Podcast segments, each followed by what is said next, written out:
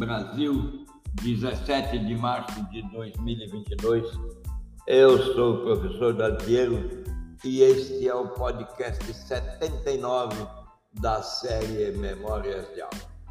Neste podcast 79, eu falo especificamente para as pessoas que querem compreender mais sobre energia mental, energia mental que se transforma em ações físicas, energia mental que se transforma em pensamento de qualidade com força suficiente para fazer mais e mais.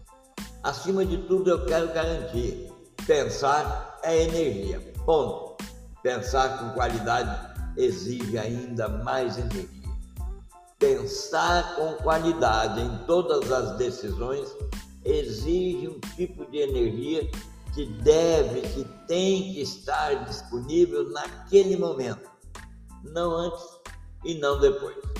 Assim, é necessário estar com as energias na qual o seu cérebro se abastece no nível compatível com a frequência e a qualidade das decisões que você quer. Essa entrada é suficiente para dizer a todos nós.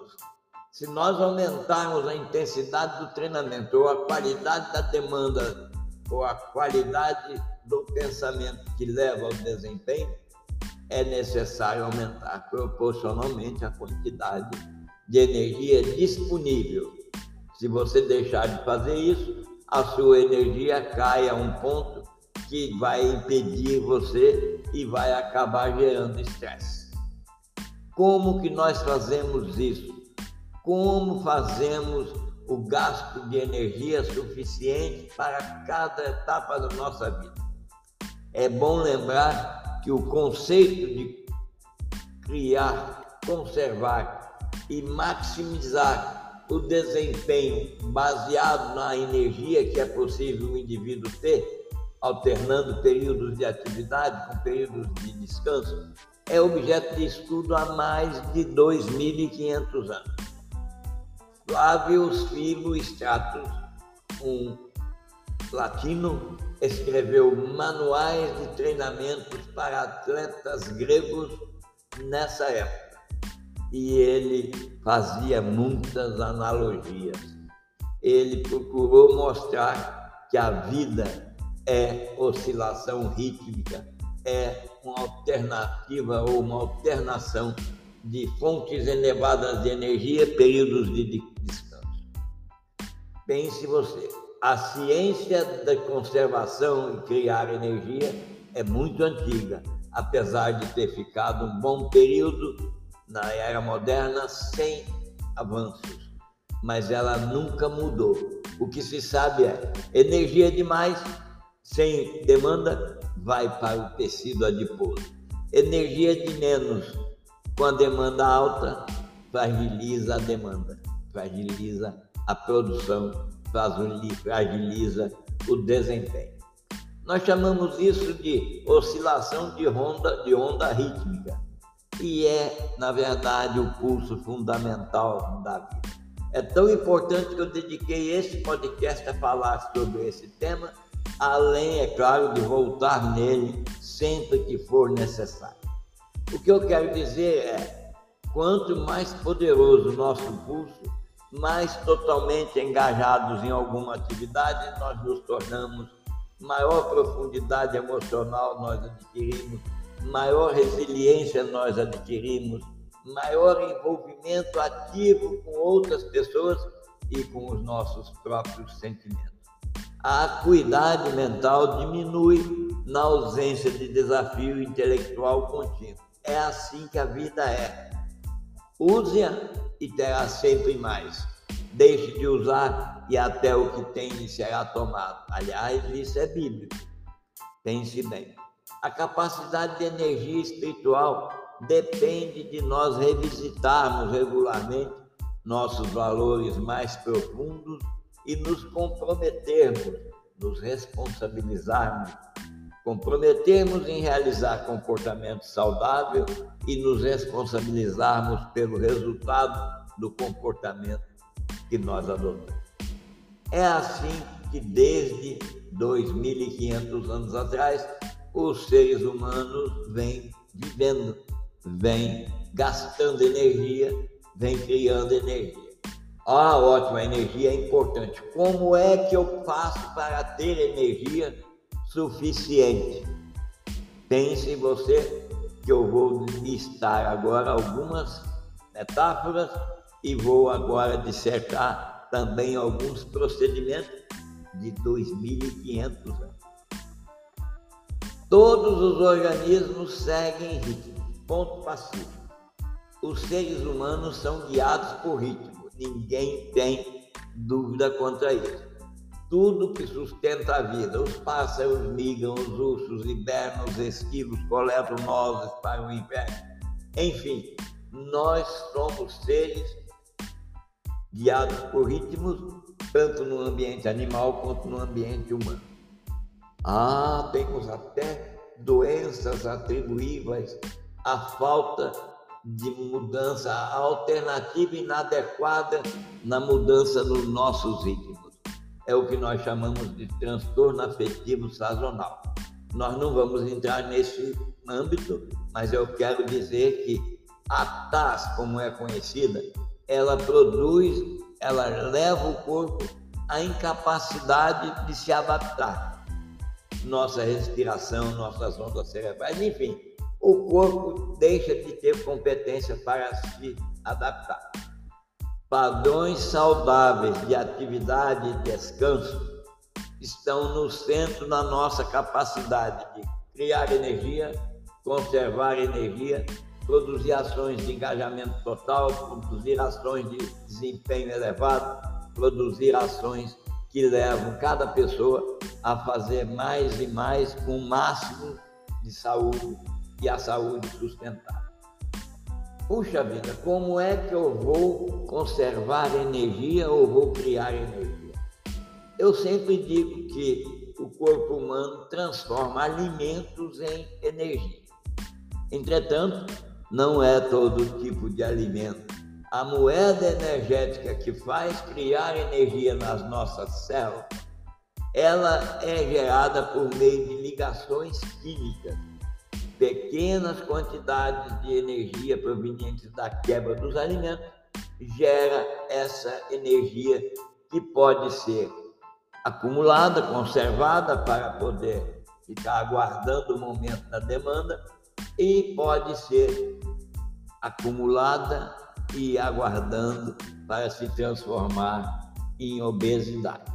É lógico que nós estamos a falar aqui da energia saudável e nós vamos falar do trifosfato de adenosina, é o ATP. Você já ouviu isso?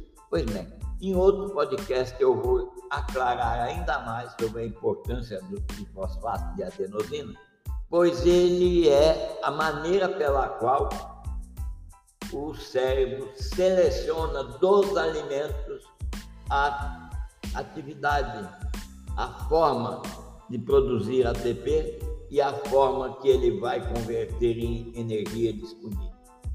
A conservação da energia que você ingere, que você usa atitudes para fazer com que ela possa ficar convertida em trabalho em energia térmica ou armazenada como energia química no tecido adiposo. Se comermos mais do que o necessário para trabalhar e nos mantermos aquecidos, o restante vai para a gordura corporal. Se você fizer de menos, você terá prejudicado a sua capacidade de pensar com qualidade. Aqui eu vou listar agora 10 maneiras e 10, 12 produtos para você usar e facilitar a conversão do seu corpo de todo o alimento, de toda a ingesta alimentar que você faz na ATP, naquela energia térmica importante. A primeira conduta que você precisa fazer, pense bem, precisa de muita água. É água, porque é a água que quebra as moléculas de ADP e cria o ADP saudável. Muitas pessoas bebem líquido ou o suficiente para equilibrar o suor na atividade física. Isso é menos do que o necessário. Precisa tomar muito líquido, porque é o líquido que faz a quebra das proteínas e converte em energia. Ah, e você pode fazer como aquela recomendação mágica que vai para todos os diabéticos, coma a cada três ou quatro horas. Combine proteínas com outros alimentos. Coma alimentos ricos em carboidratos. E aqui, se você é diabético como eu, cuide-se para que o carboidrato não mude o seu equilíbrio glicólico. Escolha lanches ricos em nutrientes. Mantenha a hidratação, ou seja, mais água, mais água, mais água, mais líquido. Aquilo que você precisa evitar é evitar a cafeína pensando que vai ganhar energia. É uma falha.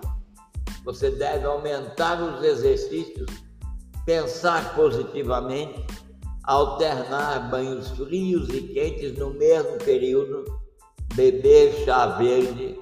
Pense você que até o popular chiclete é importante para fazer a quebra da adenosina, a quebra da adenosina de fosfato, para transformar em adenosina que vai fazer você prosperar. É o ATP. Masque chiclete dê uma boa esfregada no corpo de vez em quando, coma banana e tome sucos verdes. Mas qualquer suco verde contribui bastante para você ativar a quebra das proteínas, a quebra das, dos produtos, dos, dos radicais que formam que estão dentro de um contexto de produção e daí você criar a adenosina.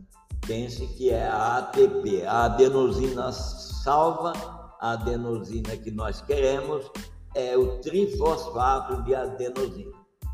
Agora pense você que algumas regras de comportamento vai facilitar ou vão facilitar extraordinariamente a sua vida para criar mais energia e conservar aquela energia.